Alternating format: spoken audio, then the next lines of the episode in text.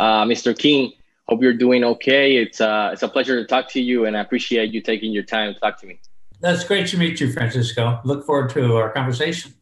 Yeah, congratulations on your new film, uh, by the way. And uh, I wanted to ask you before uh, watching the film, I had no knowledge about the Chinese legend of the of the goddess of the moon. So I wanted to ask you before the project, did you know anything about this this legend and and how do you feel? Do you think that, that, uh, the, it's important for audiences around the world to always be uh, willing to learn from other cultures and traditions besides their own?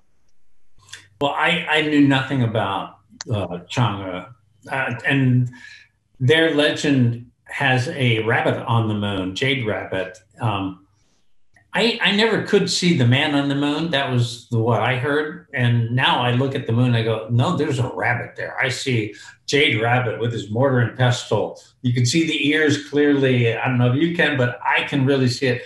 And I can imagine on the dark side of the moon is Lunaria and the goddess Chang'e.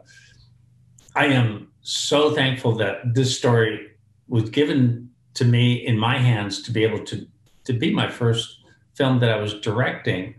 Um, I didn't know about the Chinese culture, so I went there, and it was so beautiful. This tiny little town. It's the the thing that we created in our film, this town of Wuzhen, and it was all of my senses were alive. It's like every smell, every sound, what I could taste, what I could touch, what I could hear. These are the things that were in that story. And more, more wonderful than that was meeting the people, sitting at a dinner table with the family, the grandparents and the aunts and the uncles, and um, the food. Oh, the food was so wonderful. I these are the things I had to put into the movie, and to be surrounded by an Asian team my producers, are the voice talent, the artists. Um, I felt like I was marinating in the Asian culture, China, and every part of me wanted to share it. Um, this story, it's it, it's going to be a universal story now. Uh, I hope that everybody will know about Chang'e that that sounds wonderful and now i'm hungry sir was the was the did you guys uh, was the filming was the film complete before the pandemic hit and can you tell me a little bit about the challenges that covid-19 uh, had on the film and how you guys managed to to the the pro the process to to finish the film um, the pandemic hit at the worst moment on our movie we were deep into tightest deadlines. Every Friday was another deadline in order to get this movie done. Um, and I remember Thursday morning, 11:30 in the morning, my producer Jenny said, uh, uh, "Netflix is shutting down. We all have to leave the building now, like right now." And so, it I haven't been back since. Um, everybody cleared out. Coffee cups are still there with coffee. Coats are still on the chairs. And we all went to our homes. And the next day was a deadline, and the following week.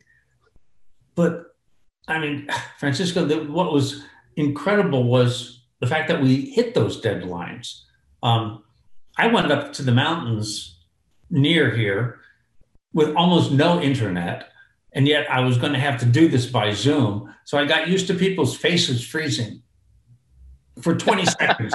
And they'd be in the middle of talking about something so important and their face just frozen. And I'm thinking, okay, I think that this is probably what they're saying. And then they would come back. I got really good at piecing together conversations. And, but I think it was our common passion that this film was was bigger than any of us, and none of us wanted to be the weak link. And we, we all pitched in to make it happen. Well, before letting you go, I, I, since I was a kid, uh, I've always played basketball. I'm a hardcore basketball fan. I know you worked with the great uh, Kobe Bryant for your Oscar-winning short, uh, Dear Basketball. I wanted to ask you before letting you go, how was the experience of working with him, and how do you think the the, the film, the Dear Basketball, is going to help? Uh, you know, it adds to his legacy for uh, future generations. Uh, I remember, oh, I'll never forget Kobe calling. I mean, I really do believe the best things in life are a gift. The opportunity to direct this film Kobe calling and asked me to do Dear Basketball. And I remember the um, the moment animating Kobe walking off the basketball court, and he goes back through the tunnel to the end of the film, and he, I animated him going into the shadows, and I thought, this is not right. No, no. So I reanimated him going into the light, and I, I remember saying to our team, I, I hope Kobe doesn't mind because it looks like he's like going to heaven.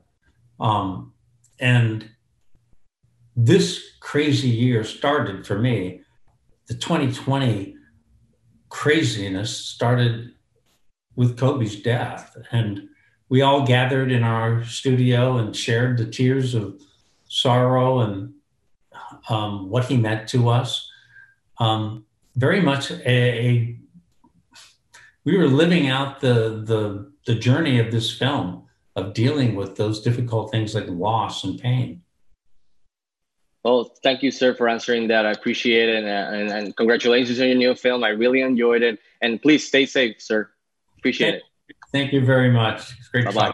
Bye bye.